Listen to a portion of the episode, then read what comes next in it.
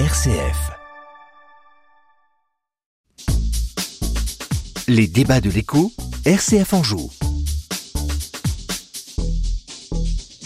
Ces derniers jours, le Salon de l'agriculture a mis une nouvelle fois en avant le déclin de la France concernant sa souveraineté alimentaire. Nous sommes en effet le seul grand pays agricole où les parts de marché reculent. On importe de plus en plus de fruits, de légumes, de lait qu'on sait pourtant euh, très bien produire chez nous.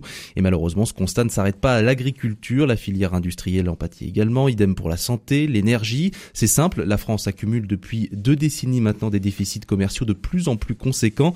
Il faut remonter à 2002 pour retrouver trace d'une balance excédentaire selon l'INSEE alors comment réagir et contrer ce phénomène? Faut-il la jouer plus perso? En développant euh, des mesures protectionnistes Comment lutter euh, contre les distorsions de concurrence entre pays Vaste débat, mais on va prendre quand même le temps d'échanger quelques minutes sur euh, ces questions avec Anne-Céline Humeau, dirigeante de l'entreprise familiale Humeau Beaupro, spécialisée dans la fabrication de chaussures, également vice-présidente de la CCI du Maine-et-Loire. Bonjour. Bonjour. Merci d'être avec nous. Face à vous, Fabien Pelletier, consultant associé chez Pléiade Consulting, dont le cœur d'activité, je le rappelle, est l'accompagnement et le conseil aux entreprises en ressources humaines notamment. Bonjour Fabien. Bonjour. Merci d'être là également. Je voudrais d'abord vous faire réagir sur, euh, sur un chiffre, Anne-Céline. Moins 164 milliards d'euros, notre balance commerciale en France en 2022. Alors bien sûr, il y a, il y a le facteur crise énergétique, mais il y a également un facteur euh, structurel. Hein. On désindustrialise la France depuis euh, de nombreuses années. Votre regard sur cette analyse?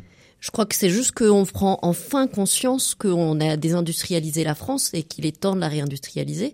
Donc je pense que c'est plutôt positif et qu'on le réalise enfin et qu'enfin on mette les moyens pour, euh, pour accompagner cette réindustrialisation. Il faut être dos au mur, hein, Fabien, pour euh, enfin euh, ouvrir les yeux Souvent, c'est comme ça que ça se passe. Oui, oui, oui il faut être, il faut être dos au mur et, euh, et, il faut être dos au mur après un certain temps, puisque, euh, comme vous l'aviez dit, c'est depuis 2002 qu'on s'aperçoit que que, que, que que, ce déficit est, est chronique.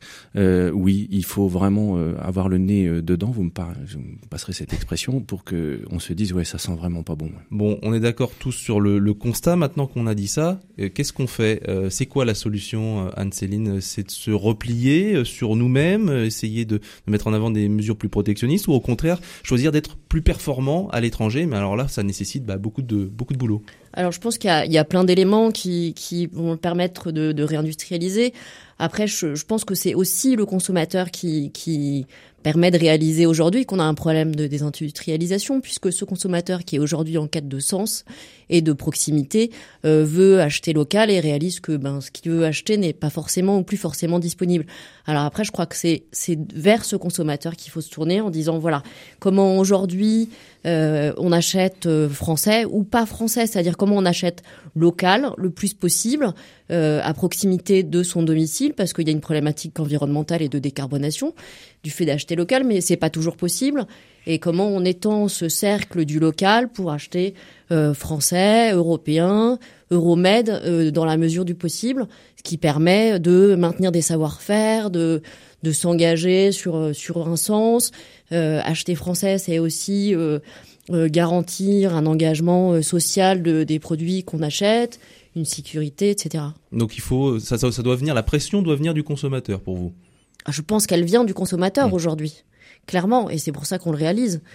Euh, et c'est pour ça qu'il y a une demande aujourd'hui de d'acheter euh, plus local, bien sûr. Alors le consommateur il demande plus local, il demande plus vertueux aussi, ce qui fait qu'aussi euh, bah, les entreprises le reprochent un peu, mais on empile les, les normes. Est-ce que c'est pas un, problème ou en tout cas quelque chose qui est difficile à pallier pour être viable économiquement aussi, euh, Fabien? Oui, en fait, le, le, sujet global, il est celui de la compétitivité, euh, parce que on a vu que euh, les produits bio étaient euh, étaient quelque chose qui était recherché par les consommateurs euh, pendant euh, des années, et euh, lorsque le pouvoir d'achat commence à se tendre, et on le voit sur des entreprises nous qu'on accompagne et qui sont dans la bio, la bio est en train de s'écrouler, non pas parce que les gens ne veulent plus acheter de bio parce que ça n'a pas de sens, mais parce que c'est trop cher, mmh. trop cher quand je dis trop cher, c'est avec des guillemets, hein, c'est jamais trop cher euh, pour pouvoir euh, sortir de la qualité. Donc il y a, y, a y a, un vrai antagonisme entre le pouvoir d'achat et puis euh, et, puis ce qu'on est en capacité de, de vouloir. Euh, notre pays, si on prend un peu de, de, de hauteur et de macro, euh, bah, notre problématique c'est qu'on n'est pas compétitif parce qu'on a trop de dettes, parce que euh, parce que aujourd'hui on a on pas a parce qu'on veut être les meilleurs. J'ai l'impression qu'on veut vraiment être à la pointe dans beaucoup de domaines Et donc, euh, comme on est un peu les seuls à se, à se, à, se, à, se à faire ces choses-là, bah, euh, on est plus compétitif parce que. Euh, Alors oui, mais ça, ce serait, ce serait l'Europe en tant que telle. Mais aujourd'hui, on voit que par exemple sur la partie agricole et, et, notamment sur les fruits et légumes, les fruits et légumes, ils nous viennent d'autres pays, plus que de, de, la France en particulier. Il y a un vrai problème du consommateur. le consommateur, quand il veut acheter des tomates au mois de mars, il y a un problème. Donc les tomates, euh, elles viennent pas de France hein, euh, quand, elles sont dans les supermarchés. Et quand on a, euh, je, je, voyais ça, c'était au mois de décembre, dans, un, dans un prospectus de supermarché où on voyait des tomates grappes à 0,99 centimes mmh. la barquette il y a un vrai problème de cohérence. Il y a des gens qui sont encore qui n'ont pas compris l'hérésie de, de, Alors pas comprendre, je, je, je, me permettrai pas, mais mais la tentation est forte euh, quand c'est là. Donc il y a une chose à faire, hein, c'est de pas en acheter. Hmm. Et là, je rejoins euh, Anne-Cécile, c'est que il faut absolument que le consommateur soit le décideur de, de ces histoires. Mais je reviens à l'histoire de, pardonnez-moi, mais, mais de la dette. Aujourd'hui, euh, la dette que nous avons est en train de, de, de détruire notre souveraineté. Euh, si on regarde l'histoire de la balance, de la balance économique du pays, elle est, elle est mise à niveau uniquement par les investissements étrangers, donc des gens qui viennent hmm. acheter des entreprises chez nous et qui font qu'en fait, on est en train de payer la retraite de, des gens qui achètent des entreprises chez nous. Donc on, on, on, va payer la retraite des Chinois, on va payer la retraite des Américains.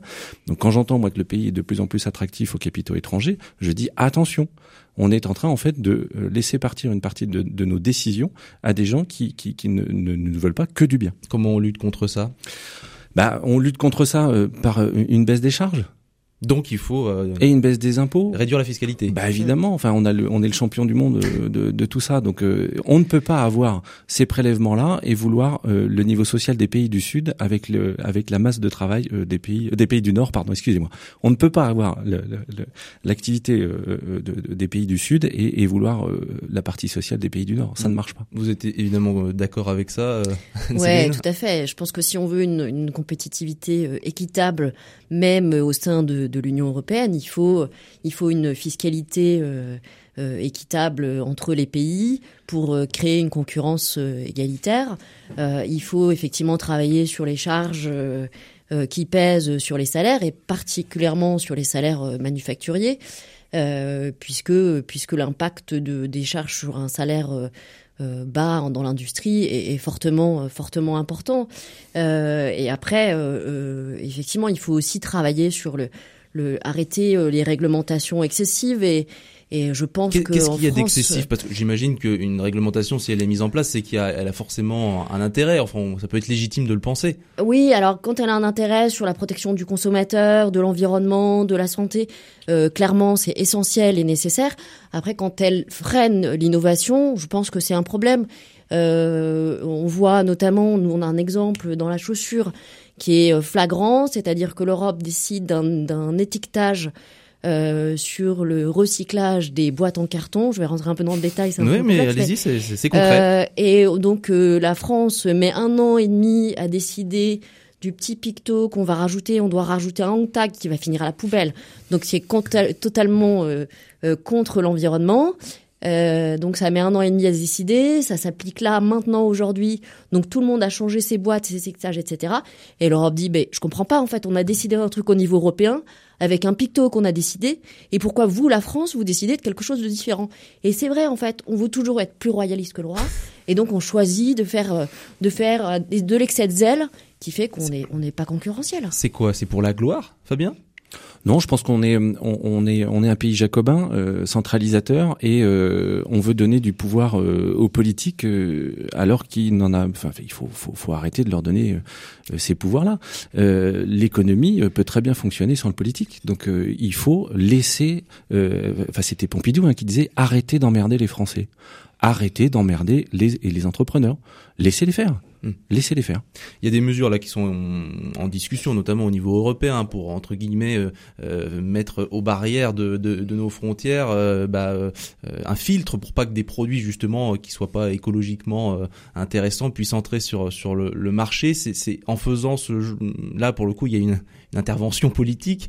Vous pensez pas que c'est en faisant ce genre de choses qu'on peut protéger un petit peu notre notre marché? Alors c'est pas le protéger. Moi je suis pour une fois je suis d'accord avec une taxe. La seule taxe qu'il faut qu'on laisse en place, c'est la taxe carbone et il faut la mettre bien plus cher qu'elle n'est aujourd'hui. Et c'est pas pour protéger notre marché, c'est pour juste avoir la possibilité de vivre encore sur cette planète en 2050 et en 2100. Donc ne, ne nous trompons pas, c'est pas pour empêcher euh, les produits de venir ou quoi que ce soit. Non, mais ça va inciter les autres à, à, se Ben, mettre à un niveau d'exigence. bah, ça va surtout inciter les consommateurs à faire attention parce que Mm. qui paye la taxe carbone? C'est pas les Chinois. hein. Quand on va mettre une taxe carbone aux produits chinois, qui va les payer? C'est le consommateur. Donc le consommateur aura à faire un arbitrage entre des produits qui sont moins taxés et pa- parce qu'ils sont moins émetteurs Mm. euh, de CO2 et des produits qui sortent de l'autre côté, Euh, qui rentrent pardon de l'autre côté par des gens qui, qui produisent avec euh, du CO2 de- dont ils se fichent éperdument. C'est ça qui- qui- qu'il faut mettre en place. Et aujourd'hui, on est à 50 euros à peu près en France de la tonne de carbone. Euh, L'Europe regarde pour que ce soit plutôt 150 et des économistes disent qu'il faudrait que ce soit à 500 euros. L'effet prix, l'effet prix dirige le consommateur tout le temps. Moi, je trouve aujourd'hui que l'énergie, alors je vais pas me faire que des copains, que l'énergie n'est pas assez chère. Mhm. Si on veut changer nos Vous avez comportements, probablement raison. il faut absolument qu'il y ait une, faut qu'on, faut qu'on attaque le porte-monnaie en disant il faut qu'on change nos comportements parce que ça coûte trop cher. Vous êtes d'accord avec ça, Anne-Céline? Oui, alors oui, oui, sans doute, parce que parce que l'environnement est, est essentiel et qu'aujourd'hui c'est une problématique qu'il faut prendre euh, mondialement. Après, euh, euh, mettre des réglementations qu'on ne contrôle pas, ça n'a pas de sens Mm. non plus. Et donc, comment demain on va contrôler euh, les applications On voit bien que sur l'innocuité, euh, il y a des réglementations européennes euh, qui sont mises en œuvre par les entreprises européennes. Euh, je ne sais pas comment c'est contrôlé pour euh, pour ce qui est importé sur le marché parce que c'est des des tests en labo qui sont destructifs donc forcément je ne sais pas comment aujourd'hui c'est contrôlé. Donc je suis plutôt pour euh, puisque c'est ce que font les Américains euh, les Chinois donc il n'y a pas de raison que nous Européens on n'applique pas aussi des réglementations protectrices Euh, mais mais par contre il faut mettre les moyens en œuvre pour les contrôler réellement. Alors ce que font les Américains et les Chinois aussi, c'est qu'ils relocalisent beaucoup hein, de, leur industrie. Euh, la question c'est est-ce que nous, Européens, Français, est-ce qu'on en est capable? Euh, voilà, on, a quand même euh, quelque chose en France, une, spécificité, c'est qu'on sait faire des choses à, à la pointe, mais on a l'impression qu'on ne sait plus faire des, des, produits basiques. Je prends l'industrie pharmaceutique comme exemple. On, sait faire des choses extrêmement sophistiquées, mais les médicaments de base, on les produit plus sur notre sol. Euh, Est-ce qu'on a les, les capacités aujourd'hui de de réindustrialiser en France, Fabien?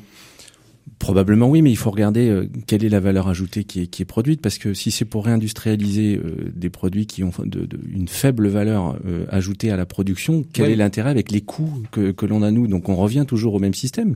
Pourquoi c'est, c'est, c'est on parle, vous parlez sans doute du doliprane pour ne pas ou No- du paracétamol, Notamment, par exemple, mais parce que le paracétamol aujourd'hui, je sais pas si vous avez acheté récemment une boîte de paracétamol, vous savez combien ça coûte? pas récemment, non 1,80€. Hum. Ben, comment voulez-vous que en France, avec les charges que nous avons, les impôts Mais est-ce que c'est normal alors qu'on en consomme, que c'est un médicament assez basique, qu'on n'en produise pas sur notre C'est un choix de société. On a choisi de s'endetter. Donc on s'endette. Si demain on, on- on arrête de s'endetter et, et qu'on finit par dire ça a un prix, on doit le payer. Mm. Et que les producteurs sont moins taxés pour ça, peut-être qu'on relocalisera. Et après, il faut regarder la relocalisation. On aime bien relocaliser les choses, euh, les choses euh, sympathiques, mais s'il faut relocaliser des industries polluantes, bah je vous souhaite bon courage pour aller Et essayer en même de, temps, de euh, le remettre chez nous. hein. Ouais, non, mais en même temps, on accepte de polluer ailleurs et pas chez nous. aussi, Ah ben, mais c'est toute la c'est toute la schizophrénie euh, notamment de, de, de, de- des Français qui est de dire oui oui moi je veux bien mais c'est comme les éoliennes hein. les éoliennes tout le monde est, pour mais pas dans son jardin les métasines les méthaniseurs tout le monde est pour mais pas à côté de chez soi Euh, enfin on, euh, on en est tous là donc il faut euh, euh, baissons nos charges, baissons nos impôts, désendettons le pays pour qu'on redonne de l'innovation, du pouvoir aux entreprises et on relocalisera. Aujourd'hui, les gens délocalisent pour par, par, par plaisir en disant tiens, euh, je vais euh, virer du monde et puis partir ailleurs. Non, on, on délocalise parce que éventuellement il y a un besoin dans un pays particulier et il faut faire du locavore. hein. Mhm. Donc si le marché est chinois, ça n'a peut-être aucun sens de produire en France pour que ce soit vendu là-bas.